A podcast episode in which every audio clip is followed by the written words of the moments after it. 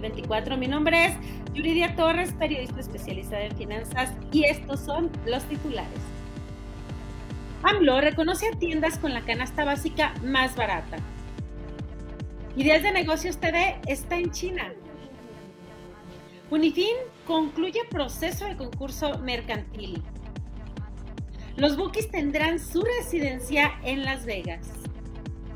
Banorte lanza su nuevo banco digital, Pineo. Tía de Rodolfo Pizarro murió por asfixia. SAT advierte a empresas fecha límite para cambiarse al reciclo. Estudio de BBVA revela que hay más de 27 millones eh, de transacciones digitales. Por favor, interactúen con nosotras, con nosotros. ¿Qué les parece si escriben el número uno en los comentarios para saludarles? Bienvenidos al noticiero de Ideas de Negocios Televisión.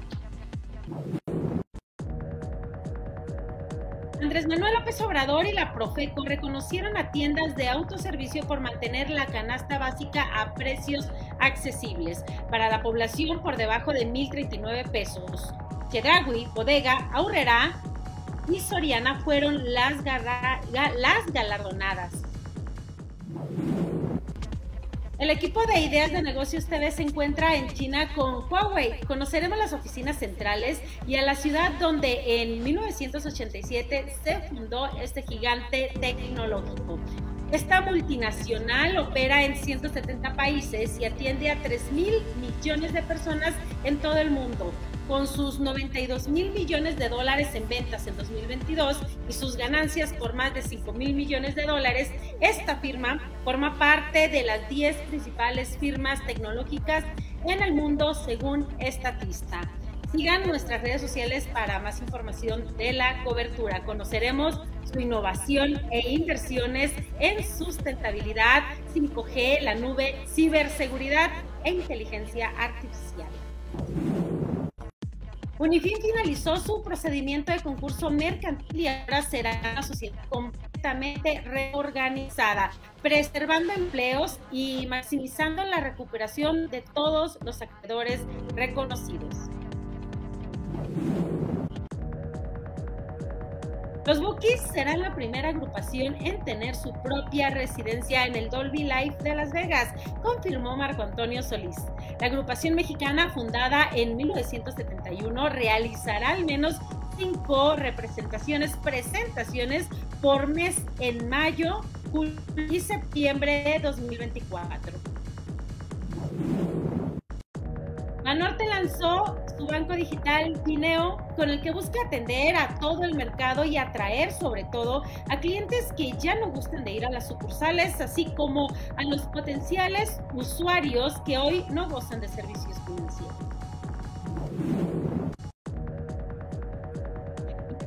Rodolfo Pizarro fue asesinada por y se trató de un crimen de abuso de confianza, debido a que el presunto agresor fue contratado como enfermero de la víctima, confirmó Jorge Cuellar Montoya, vocero de Seguridad Pública de Tamaulipas.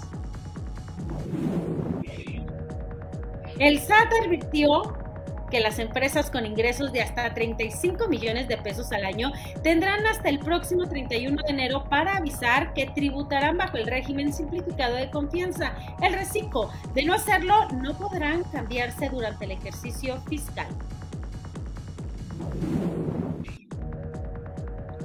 Cerca de 27.5 millones de personas adultas con smartphone y acceso a Internet utilizaron la banca móvil en el país durante el 2023, indica el estudio La banca móvil en México, el futuro o el presente de BBVA México.